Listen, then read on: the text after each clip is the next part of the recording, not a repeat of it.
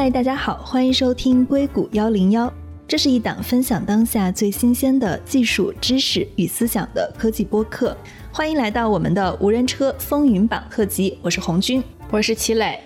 无人车特辑栏目由硅谷幺零幺与钛媒体联合发布。如果大家想看文字版，可以在钛媒体 APP 上找到我们，也可以在我们的微信公众账号“硅谷幺零幺”中找到我们。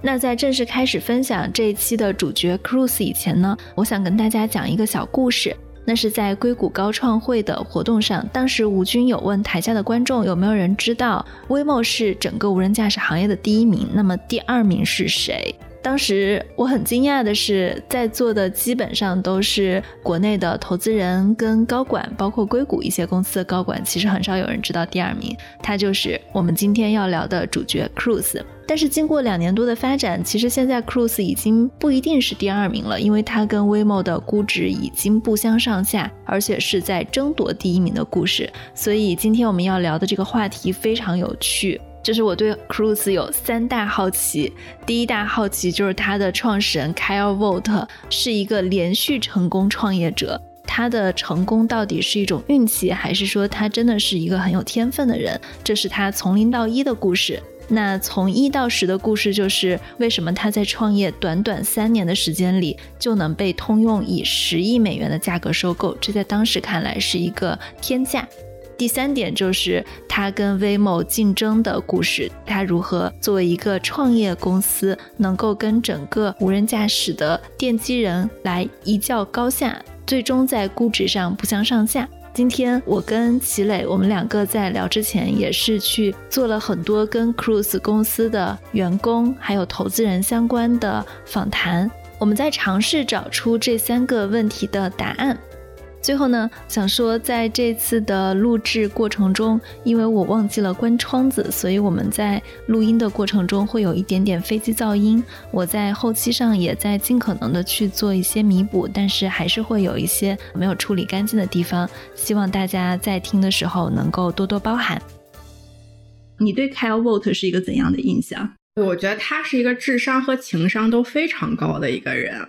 他本身呢，在一个不是这种所谓的都市城市出生的，他是在堪萨斯出生的，而且他也不是所谓的精英学校出来的，他是一个公共学校出来的。但是他真的很聪明，所以他先考了 MIT 嘛，然后学的是科学 computer science 和 engineer。我觉得也是他很幸运。然后他刚开始其实并不是 Twitch 这个公司 co-founder，他其实是加入了这个团队。对，通过他自己的天才和智商，然后帮助 Twitch 解决了很多很难的技术上的问题，被邀请成为 co-founder，带领着公司一直上市啊什么的。从技术的角度来讲，他真的是一个天才，而且他自己是上手写 code。的能力非常强。后来呢，他应该是一三年的时候退出了 Twitch，他做了新的公司叫 Cruise。当时的方向在做自动驾驶，那个这个其实也是跟他之前在 MIT 的时候有渊源，因为他在 MIT 的时候就参加了 DAPA 挑战赛。对，那个是零四年的时候，还特别早。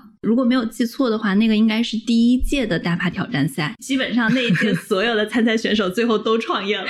对，它是一个很神奇的组织，也能看到吧？这就是整个技术的流向嘛。刚开始都是一小撮人，一小撮技术非常牛逼的人。是的，逐渐壮大吧。开始做 Cruise 的时候，他第一笔钱是拿了 YC 的钱，加入了 YC。当时的想法是说，我怎么可以做一辆车改造成为一个自动驾驶的车？所以他当时在车的上面装了。个盒子 可以说是，它是一个设备嘛，然后就包括有激光雷达，还有摄像头什么的。它是非常快速的，应该是经过半年的时间吧，就开始让所有的投资人去看它的这个产品。所以它当时是在高速公路上给大家演示，说我这个车是可以自动驾驶的。那个时候，其他的几家公司都还没有让人去看呢。二零一三年，对，那个时候太早了。我印象中是没有什么说要自动驾驶创业的这么一个说法的，而且。且当时他好像自己改造的那辆车是他自己的奥迪嘛，他也只能改造奥迪的系统。他当时的想法可能还跟 Waymo 不太一样，不是说我们要做一个 L 四、L 五的自动驾驶车，那个时候也没有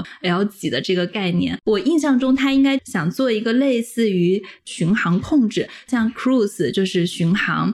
它最开始是 cruise control 巡航控制这样的一个系统跟车，所以它当时应该是还没有说我们要做无人驾驶的这个想法，而是说我们要去改造一个传统厂商的车，让它在某种程度上能够自己运转起来。当时很多的车其实它都有所谓的辅助驾驶嘛，cruise control，但是它特别的傻，这 cruise control 它基本上就是定速巡航，它只能跟着你前面这辆车的速度去保持一定的车距。有有的车它还没有办法做 lane keeping，把你的车放在你的一个线上，可以看到两边的白线，在中间去定速巡航。如果前面车急刹车了或者突然起速的话，你的车就会特别傻的跟着它一起急刹车和起速，整个的体验都非常非常差。当时已经是一个推出的商业产品，它其实是在想说，我怎么可以把这个产品做得更好、更智能。虽然你有 cruise control 可以跟着前面这个走，但其实你时时刻刻还是在担心你的车不够智能。对，为什么我会觉得他做这件事情很厉害？是因为现在做自动驾驶的人应该会知道，他们的自动驾驶软件是一个系统，硬件是一个系统。我们上一期也聊过，改装一辆车有多难，因为它很小就会编程嘛，所以它软件这一块是很擅长的。在硬件部分，他在大坝挑战赛应该也有过改车的经历。另外，他自己在 MIT 读书的时候，他自己做过机器人大赛，当时有人把他叫做机器人大师。他其实是很精通于硬件的。你说他在创建 Just 点 TV 那件事情，Twitch 的前身，当时他们那两个 Just 点 TV 的创始人就是发邮件，他们想在学校招一个实习生，帮他们把技术的这些事情都做了嘛。他们就发了一个邮件，联系到了 Calvert，就坐了一个飞机的时间，他就把他们所有硬件方案都设计好了，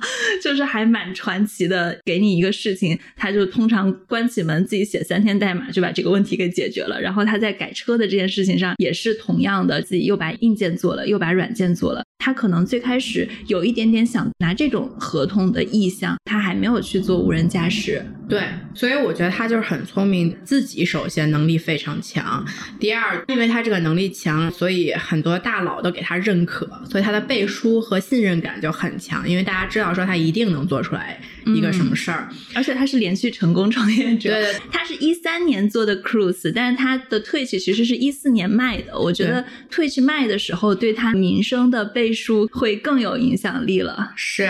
八卦一下，他卖完以后，马上就在我们旧金山豪宅区买了一个 特别豪的豪宅。在哪里啊？在 p a k a 旧金山最高级的富人区吧，就所有的大佬都在那儿有一套房子。这是他之前最早去创建 Cruise 的那一部分。我很好奇，二零一六年那个时候，通用为什么会收购他们，而且是以一个十亿美元的价格，这个价格很贵了。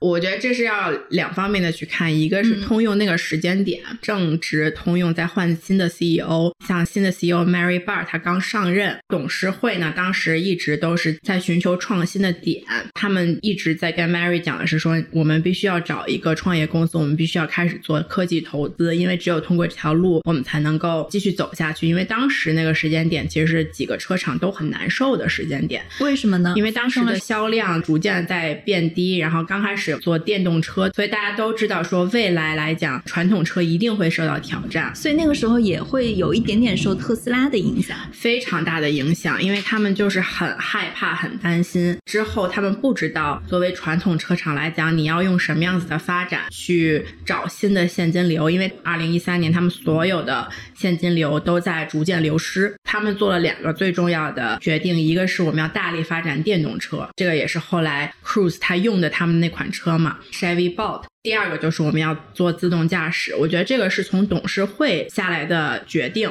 那如果是做这个事情的话，他们其实当时就在看所有有可能的团队技术。当时呢，他们的决定就是，如果我从通用自己去内部发展一个自动驾驶团队，我大概需要花多少钱？如果我买一个团队，我大概需要花多少钱？这个时间成本是怎么样？核算下来以后，他们认为买是更划算的。当时的十亿美金，它并不是一下子都给到这个团队，它其实是阶段性的给，然后分年去给，所以他还是有比较长远的合作的目标。当时你知道 Cruise 有多大吗？他们应该还是一个小团队吧？一六年，一六年他们非常小，但是应该也是有一百号人了。那应该也不算小了，因为工程师在硅谷蛮贵的。他们还在旧金山。对，但因为 Kyle 他的号召力特别强，所以跟着他干的人就很多。所以他之前的经历还是很重要，包括在硅谷的整个的名气是他创业的一部分。对，而且你说作为一个创业公司，你凭什么就能够直接认识到通用的 CEO？这个是因为 Kyle 他自己本身的成功，所以他的那个圈子是跟别的人是不一样的。他是直接就被一个董事会的成员介绍给了董事会，介绍给了 CEO。他相当于是从上往下走，而不是从下往上走。如果是下面一个投资团队的人看到了，再慢慢一层一层向上汇报，这个就慢了。对，所以当时基本上很快的进入了商务洽谈阶段吧。当时他们其实是想把这个产品卖给通用，或者跟通用一起联合开发。但是后来董事会就觉得说这个事情他们想要拿进来自己像宝贝一样的去做嘛，因为他们确实想做这个事儿。所以就跟他们谈了这个收购。你刚刚提到 Mary Barr，现在通用的 CEO 可以说是美国工资最高的女性 CEO。那这在一个周围都是白人男性的车厂很不容易。我们现在要分析 Cruise 这家公司，也需要了解整个通用公司当时的整体策略是什么。所以，可不可以给大家讲一下，在 Mary Barr 上位之后，他当时在通用有哪些猛操作？首先，收购这件事情，GM 从来没有收购过一个科技公司。这个事情是一个很艰难的决定。如果你看，比如说各个车企，对吧？然后如果要做一个收购，它一定是一个一年到三年的决定。但是做收购 Cruise 这件事儿，大概是几个月就把这个决定给做了。第二个就是疯狂的搞电动车，他就是默默的一个人在后面搞。GM 他其实并没有像特斯拉在前面疯狂宣传我们最牛逼，然后我们电动车最好，为什么我们的里程最高？我们这个车最安全，就这样子。但其实我们看到的是，GM 在后面疯狂的投资电池的技术。嗯，他不会对外宣传这件事儿嘛？但是他在后面是一直在做这个事儿。另外呢，就是他整个再去改变他汽车销售体系。我觉得这个事情可能是外面是完全看不到的，但是是因为他投资了一家公司，这家公司是特斯拉的前 CIO 出来做的。一手帮特斯拉搭建了整个 IT 和 Customer Service 的后面的整个系统。对，因为特斯拉是直销体系，它跟所有的车厂都不一样。对，所以 GM 它其实是顶着巨大的风险，就是我要做改变。我觉得这个是 Mary Barr 他上来以后最重要的一个 message，就是作为老牌车厂，你哪一个方面都要做出改变，然后寻求创新，你要做把这个事儿给做出来。对我还跟 Cruise 的一些人聊过，当时大家还有一种说法是，通用来试车的时候，他们其实是看了一圈硅谷的产品跟车都做过，觉得 Cruise 的产品上是最好的，这也是他们最后为什么在这么多公司中选中了 Cruise 的原因。另外也是因为 Cruise 是最懂车的，从他们角度来讲，因为毕竟是他们自己动手去改造的这些车，所以他非常熟悉。从车厂的角度，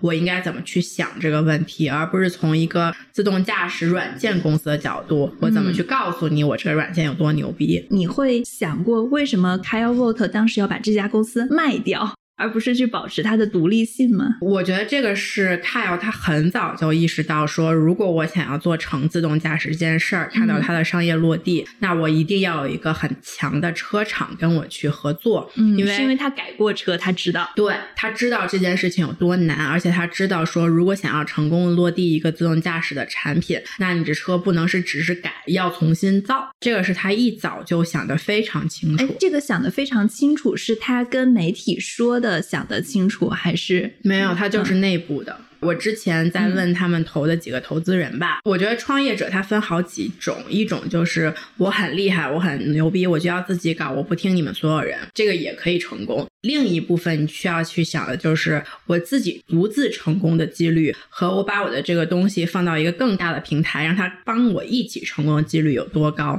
就很多比较有经验的创业者，他其实会选择后者，因为他知道说有了通用大的红旗在这儿，就会帮他达成他很多自己无法达成的目标。这个是他愿意去卖，包括到现在为止，他也是在 GM 里面担任职位嘛，然后他还是全神贯注的在做 Cruise 这件事儿。GM 当时收购 Cruise 的时候，给 Kyle 的职位是资深总监，听着好像不太高，对吧？但是已经是通用内部最年轻的资深总监了。是的，是的。对，而且他们很厉害的一点就是，通用它是一个在密西根生根发芽的老牌造车企业，但是 Cruise 它坚定的说，我就在旧金山搞，我也不去你密西根，我就在这里做我的车，做我的测试，这件事情也谈妥了，我所以我觉得还是挺厉害的。对，这个其实就是我刚刚在开头提到的，我好奇的另一个点，就是当大公司去收购一家公司之后，他们是如何去保持自己的独立性跟比较灵活的这种作风的。因为我们知道，在大公司内部，可能你有很多的汇报流程，或者一些公司的规章制度，包括公司的文化，你还是要去作为一个常规路径去遵守的。通用它是以稳健性著称的，Cruise 从它的策略上来看，它还是非常灵活、非常独立，甚至在它的某些策略方面是非常激进的。这个我跟他们里面的人聊过，他们首先所有团队都在旧金山，他们是不去任何其他的城市的。第二，就他们。的部门是完全独立运营，包括他们的技术、商务，无论什么东西都是独立运营，所以它的反应速度就是很快。它唯一可能稍微慢一点的是它技术支持，就 IT 这方面的，它会有一些是跟总部放在一起的，但剩下的所有东西都是自己来做决定，包括他们的预算都是自己来独立做决定。这个很厉害。对，然后这个也是当时同意收购的一个前提条件吧。之前我在媒体报道中看到，通用刚收购 Cruise 的时候，Cruise 的员工就每天要跟通用一起去开他们那个常规的早会，我忘了是十五分钟还是三十分钟吧，就大概就是什么也没聊的那种会。结果他们就觉得这样的做事方式很没有效率。后来 Kyle 他就去跟 Twitch 之前的那两个联合创始人去请教，因为 Twitch 最后它的结局是被亚马逊以十亿美元的价格收购了。他们在亚马逊内部依然保持了独立性，所以他当时就问了他之前的两个联合创始人，就是说你们。是怎么在亚马逊做到独立性的？相当于之前的那个创业经历的 co-founder 也给了他很多的如何在一个大公司体系里面保持独立性的各种方法论吧。所以他也是从上一家公司有学习到什么。之后他回来以后，很快他们就取消了跟通用整个公司跟集团的常规性的早会，然后他们的电话都是十五分钟，要把最紧急跟现在要解决的问题解决掉，非常效率跟互联网公司。的作风了。对你对 Dan Amman 熟吗？这是现在的 CEO 吗？对他之前是通用的总裁还是 CEO？好像是总裁吧。嗯，总裁。现在来 Cruise 做 CEO，Kyle Vogt 在被收购以后，相当于是 CTO 的角色。对，主要是 Dan Amman 在做 CEO 的角色。他自己日常的作用就是负责帮 Cruise 融资，因为 Cruise 到现在已经总体融资额有九十多亿吧，还是超过一百亿美元了。嗯，还是挺多钱的。他可能就跟我们上一期聊的 Waymo John Krafcik 那个角色比较相似，他也是负责来融资的。另外一个，他是非常善于协调 Cruise。跟总部的关系的，上一期不是聊过通用有一个五十亿美元的信贷，未来会量产 Orange 吗？那个五十亿美元的信贷就是他去跟总部要来，而且一手谈判来的。对对对，你作为一个创业公司嘛，然后你跟大的企业去搞，每个企业它都有自己的内部流程，然后还有自己的文化，有的时候它是就是需要去搞关系。Cruise 他很聪明的一点嘛，就是他知道怎么去用对的人去做对的事儿，然后包括 Kyle，其实他现在还是虽然是 CT。但他是整个公司的 president 主席，嗯，所以他其实，在董事会上的权力还是比较大的。但 a m m o n 他最近还做了一件事情，他给拜登写了一封信。哦，对的，我看到了。他就是让拜登去支持无人车的发展，而且他还在信里面把美国跟中国做比较嘛。他就说，如果美国不去做支持无人车的发展的话，那么中国就会领先于我们，因为中国政府在对无人车的投入跟发展上做的非常好，也非常多。我觉得这是有效的，而且 Cruise 他做了另一点非常美国公司的一点，就是他疯狂的在华盛顿去游说，跟 Waymo 一起嘛，然后他们就是搞了一个自动驾驶小联盟，每天去游说，每天去游说。最近有一个非常明显的里程碑的事件，就是 Cruise 他拿到了第一个可以载乘客的执照。在美国，这是第一个。是五月份的事情吗？六月，因为美国是这样子，就是他在发那个自动驾驶执照的时候啊，它是有几个不同阶段。第一个，我们看啊，他发了五十五个在加州，一共发了五十五个自动驾驶的测试执照。对，这个就包括中美公司都有，Cruise、Zoox、文远、AutoX、Pony，它都在里面。但是它呢必须只能是测试，所以你不能载客。第二个呢，一个执照是 DMV 发的，就是说你可以做没有安全员的无人驾驶测试，去掉前面的那个安全员，这是第二类的牌照。这是第二类牌照，但是你依然不能对外。第三类的牌照就是你可以邀请对外的随便一个普通的人来加入你的测试，但它其实已经不是测试了，就是叫试运营了已经。这个还分两种，一种是你有人和一种是没人。没人的像 Neuro，他拿到的是第一张这样没人的可以去试运营的牌照，他只需要美国一个部门，就是高速公路管理局或者车辆管理局去发这样一个牌照。第二个是说你里面有人，所以你其实要加上一个人的安全去负责，这个事情是需要两个。美国的政府部门去给牌照，所以 Cruise 是刚刚同时拿到这两个牌照，就是相当于既可以没有安全员同时载客，对，这就意味着它可以进行真正的 Robo Taxi 模式了，无人驾驶出租车，对对 对，PK Uber。从商业角度来讲，它已经比 Waymo 领先很多。一个重要原因，像 Waymo 的测试，它是非常分散的，它在山景腾也测试，在旧金山上下都在测试。凤凰车也在测试，虽然它的整个测试的里程非常多，但是它在某一个城市集中测试的程度不如 Cruise 多。所以，比如说像在旧金山的时候，Cruise 它是有两百万英里的里程测试数据。而 Waymo 它只有八十七万英里的里程测试，不是一个数量级的，现在可以说是。所以你这个就讲到了 Cruise 跟 Waymo 这个较量中，Cruise 的策略的问题了。其中一个很重要的点就是，他们就做一个城市集中测试，然后这个城市的路况复杂，可以载客，可以商业化。他最近刚拿到了五十亿的信贷，主要就是为了做他的新的私人小车。他的这个私人小车就是完全去掉安全员，也没有方向盘。大家就是上去，然后走，有一个按钮，开始和走这样子。所有的对话跟乘客的互动都是通过一个 iPad 来解决。你有试乘过吗？那个还没有，但是我打算开始。他们这个车现在刚开始嘛，应该只有几辆吧，这种早期的样品，所以他们其实没有在大规模在做这个事儿。但是他们这个夏天可能会在旧金山出一百辆车。让大家先开始试乘，计划是只在夜晚阶段去做它的试乘。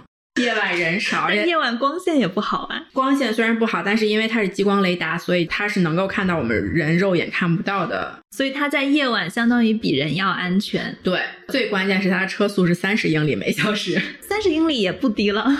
不低，但是不高。正常来讲，可能是四五十英里每小时在城里，然后在高速可能是六七十英里每小时。他们也是说特定路段，就可能不是所有旧金山路段都去做自动驾驶。说到这里的话，我印象中好像中国的像文远之行还有 Pony。他们都已经在广州的某一些特定区域开始这种无人驾驶了，只是说跟 Cruise 的不一样，是他们现在还有人类安全员在上面，他没有把那个安全员去掉。但是 Cruise 它的不一样，就是说它的车连方向盘跟刹车都没有，它就是一个无人车。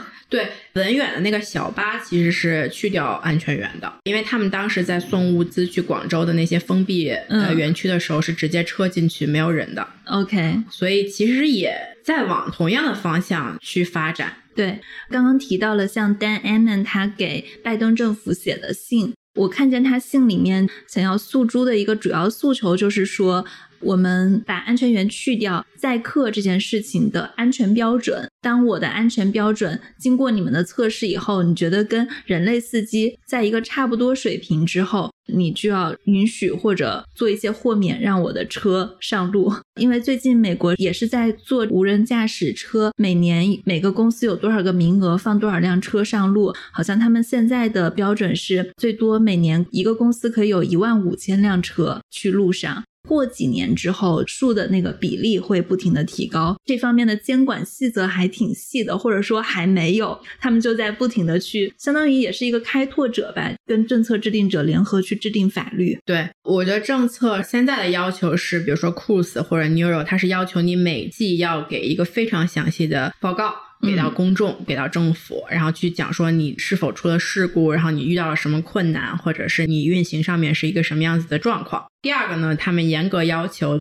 如果是因为任何自动驾驶相关的车出了事故，引发了人员进医院，或者是你的安全气囊出来了，或者是有剐蹭的情况下，必须要当天或者第二天提交这个事故前三十秒的所有数据。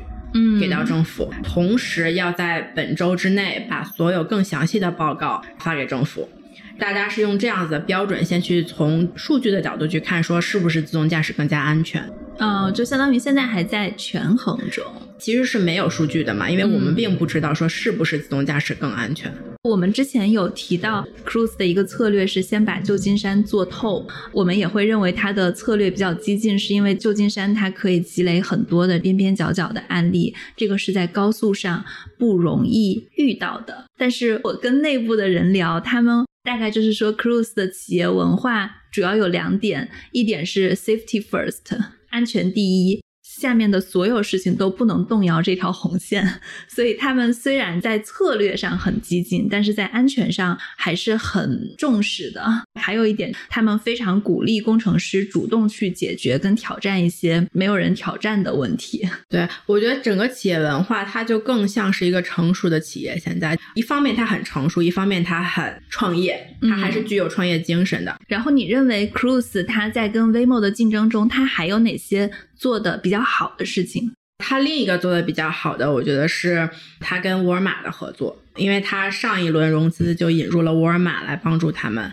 一起去做他的无人所谓的最后一公里。这个事情其实是还跟 Waymo 挺不一样的，因为 Waymo 可能到现在开始，我们并没有看到它跟成熟的这种大型连锁企业开始进行合作。它的最后一公里是指配送吗？配送就是无人车，它就是把货放在它的后备箱里，开到你的小区门口，然后打开你的后备箱，你把东西拿走。这个其实又跟 Nuro 构成竞争了，有一部分竞争，但是形态不太一样嘛。因为 Nuro 可能是在社区里去做，但是沃尔玛开的店都是在郊区，所以它的路程是完全不一样的。你要经历高速，你要经历可能要开个十分钟、二十分钟的车。开到别人的小区做这最后一公里的配送，我没有太明白什么叫社区，什么叫路程。因为比如说沃尔玛的超市，大家如果会去下单的话，也会是就近的超市下单，然后他把这个货物从沃尔玛的超市运到居民的家。那 Nuro 本质上做的不是类似的事情吗？你看 Nuro 它合作的公司叫 Kroger，Kroger 它其实是一个社区型的，比沃尔玛要小很多的便利店。它不是便利店，它是大版的便利店，它辐射的就是我周围的这些社区，我可能不需要上。高速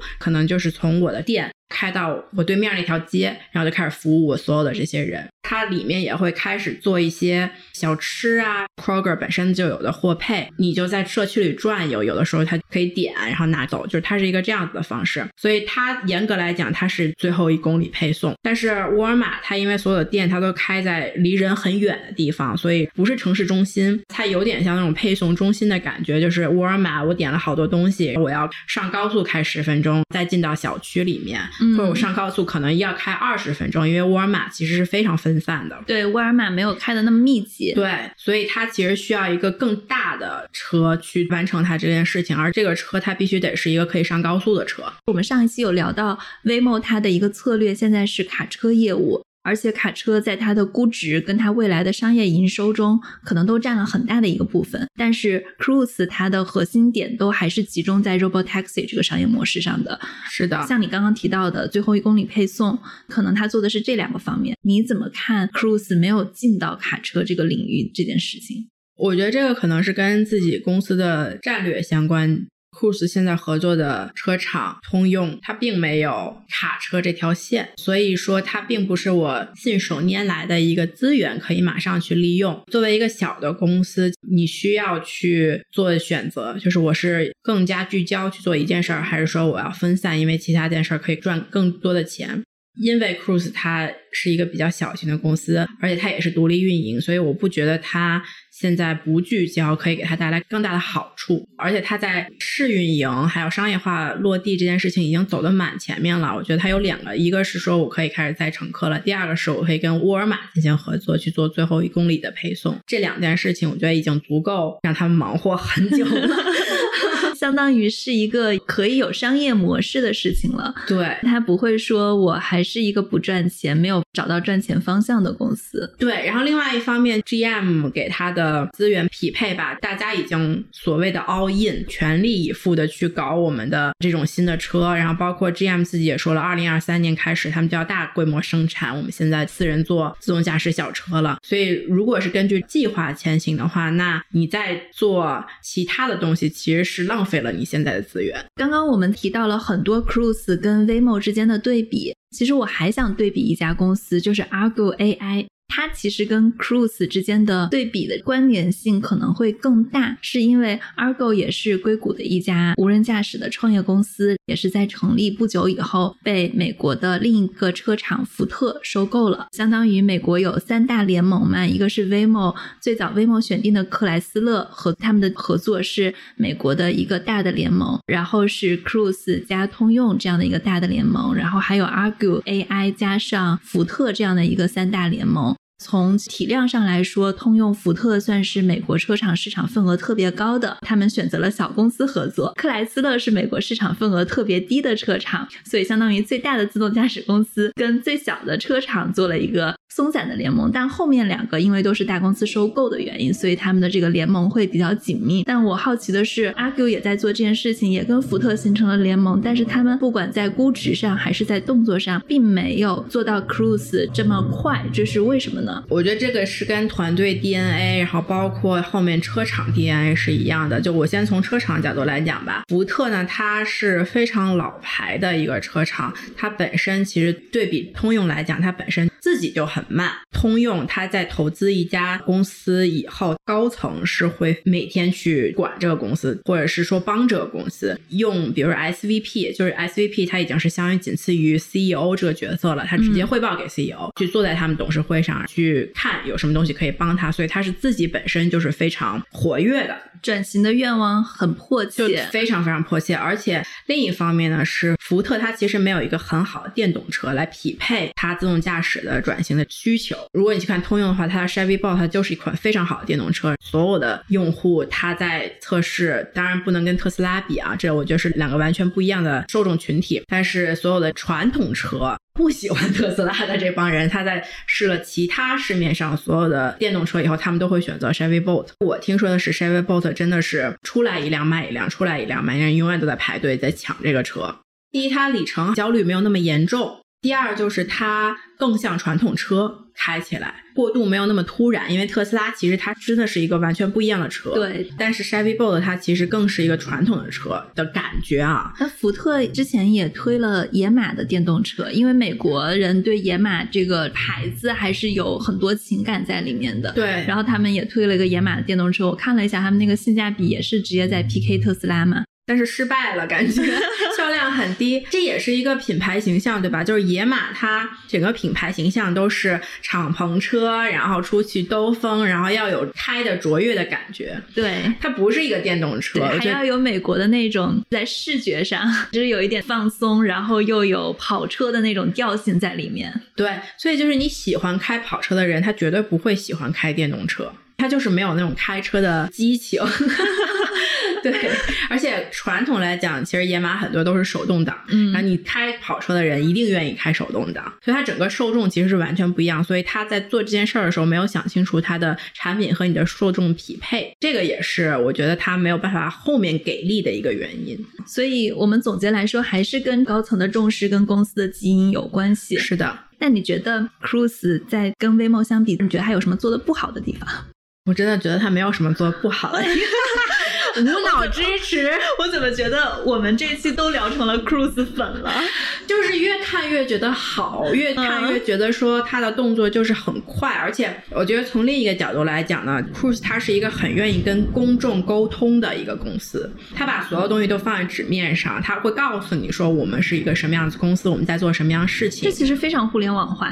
它非常互联网化，但是公众他需要知情，尤其是我作为一个旧金山的市民，每天能在在我家前面看三四五辆 Cruise 的自动驾驶车跑来跑去，我觉得我会好奇，我会想知道说你到底在干什么。他把这件事情做得很好，他跟媒体的沟通、跟公众的沟通、跟政府的沟通。这些事情他做的都是让我会觉得说，哦，我知道你们是愿意保证我们安全的，我愿意去试一试。而且他并不只说好的事情，他其实也说坏的事情。就比如说，他会说一半的人他不愿意坐自动驾驶车，因为他会害怕。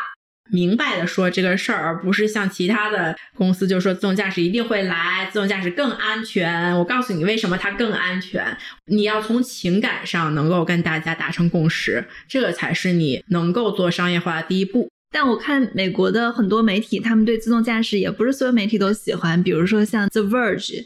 他们就发了好几篇文章，大概就是说为什么我们应该恨自动驾驶公司，为什么我们应该抵制他们上路。对，你想啊，这是媒体在说啊，那你作为一个自己的公司，你能说出来？其实公众现在不肯接受自动驾驶，我们要慢慢努力让大家接受这句话就很难啊。这个点确实是对。总体来说，Cruise 这家公司能做好，除了通用的支持。像 Kyle Vogt 这个人，包括他们现在的 CEO Dan Amman，他们的能力也会是很被看重的一个点。就像你们做投资最经常说的一句话，就是投资就是投人嘛。所以有这两个人坐镇，一个技术天才加一个除了技术方面以外的 所有的事情，资本、政府合作、政府关系、公众沟通。包括跟母公司的关系都能协调的一个人，在这个还是他们的一个很大的亮点。是另外一个亮点，我觉得是董事会通用整个董事会对于他的支持，这个很重要。对，而且他们就是关系很好。直接的直属的关系，我现在终于体会到你在节目的开始说看有智商跟情商很高，我现在理解到情商是什么意思了。很难，你是不是能够跟董事会成员拉着手一起喝酒，是吧？然后可以去他们家一起吃饭，可以邀请他来跟你做一些其他的除了商业以外的东西的活动。我觉得这一点是你没有办法超过的。所以，连续成功创业的经历很重要。是的，是的。你有了解过像 Cruise 他现在在做 Orange 的这个小车，它大概是一个什么样的车吗？它有点像那种无人小巴，但是它其实整个的设计感觉呢，是把所有的乘客放在中间。它是一个两扇门的，左右两边都可以开的一个车。它是有点像开拉门那种啊，开了像电梯门一样，你坐进去，然后两个人两两对视这样去坐。整个里面的空间感觉不像是咱们上车了，可能前后膝盖都有很大的就是要受委屈的这种感觉。有的时候，它里面的所有的设计都是希望可以让你在这个环境里去更。放松，而不是去想着说我现在是在一个车里面，是通过图片，然后包括它设计理念嘛，他会去讲说我的设计理念是什么样子的。但其实我们也是跟很多自动驾驶相关的设计型这些人去聊嘛，说你未来以后展望你的设计应该是什么样子的。其中有一个最著名的是 Ideal Lab，就是在旧金山这种，它是一个非常厉害的工业化设计团队和公司。也是包括苹果当时的第一款电脑，也是 Ideal Lab。他们其实提出了一个概念，就是说我的自动驾驶车将会是我的生活的一部分，它是叫做 Extended Living Area，就相当于说我不是说只是在开车了，而是说它可能是我房子的一部分，它可能是我工作室的一部分。那你用这样子的方式怎么去做一辆车？它里面应该是什么样子的配备，让你可以有这样子的感觉？他们在设计这辆车的时候，肯定是这个方向。另一个方向就是要解决停车这个问题。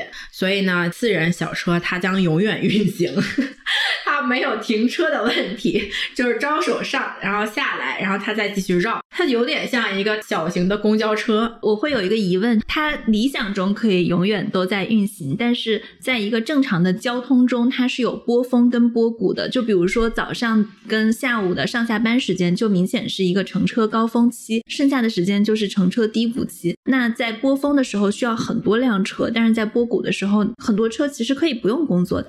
是，所以它就有配送这个功效，这个条件很棒。它这个车也很适合配送，因为它就是一个中空非常大的一个地方，你可以把货堆进去。另外一点就是这个车的整个设计，通用自己说的啊，就 Cruise 他自己说的是，平常的车你只能开十几万公里，最多二十万公里就报废了。嗯，但是他的这辆车是可以开一百万公里的，不会报废。这个是你怎么去算这个算数嘛？平摊下来，我就是每公里能消耗多少钱？对，就更好。他们每公里能赚多少钱？有公布吗？并没有，可能自己也没有算清楚。因为现在第一研发成本大，第二现在政府是不让收钱的。也就是说，我可以拿个 app 免费打对对对的车。是的，赶紧去试。所以这个就很有意思嘛。然后他们其实，在游说也是说，我们要赶紧收钱呀，再不收钱，我们就要破产了。但是政府说不行不行，你再等一等。政府的考虑是什么呢？你其实不要收钱，是更大程度的帮他推广嘛，因为大家可以免费蹭车。呃，免费蹭车，但另一方就它不是一个商业化行为。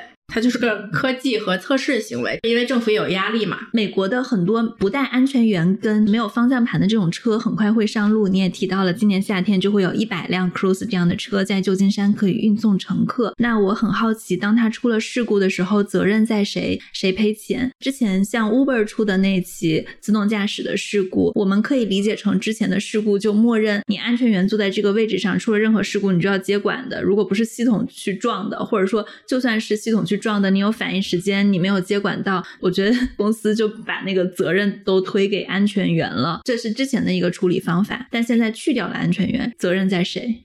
现在并没有一个清楚的说法。解决呢，肯定是要车厂自己来解决，或者是你的自动驾驶车的公司来解决。但是因为你看，遇到一个事故以后，它会有很多不同的人啊，就一个是说你遭遇事故的双方，保险公司以及处理事故的警察。首先，处理事故的警察。他说：“我处理不了自动驾驶事故，因为这不在我的职责范围之内。我没有人可以开罚单。对 我给车开一张罚单。对他开不了这个罚单，他没有办法处理这个纠纷，这个是最好笑的一点。嗯。第二就是保险公司互相推球，哎，这是自动驾驶，我不知道这个怎么去处理，他不负责的。现在没有任何一家保险公司现在出来一条规则，说什么样子的东西我可以担保，那就只能靠自己的公司去提供证据，去法。”院上去说，你看不是我的原因。可是你不觉得这样对乘客来说很不公平吗？或者对被出事的那一方？因为比如说以前如果有两辆车互相碰撞或者剐蹭了，就假设我跟你剐蹭了一下，是我们两个人再去掰扯这件事情，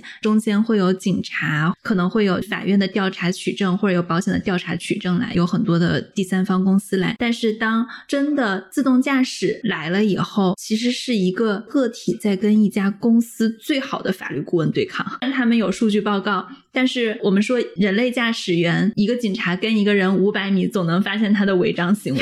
就是你要是揪着他找错，他肯定总是有一点错的。但是我觉得，当自动驾驶这种大规模的应用了以后，如果他真的出了什么事情，让一个个体去对抗一家公司，这家公司背后还有法律团体、政府游说组织，这个是好艰难的一件事情。就像 Uber 当时出事儿，确实虽然安全员有很大的责任，最后判决也都是处分安全员们，但我们。可以看到，Uber 自己的系统是有很多的问题的。虽然双方都有责任，但我看到安全员承担的更多。对，这个是一个很大的问题。但其实你想啊，这个问题跟 FDA 在 approve 药的这个方面是一样的。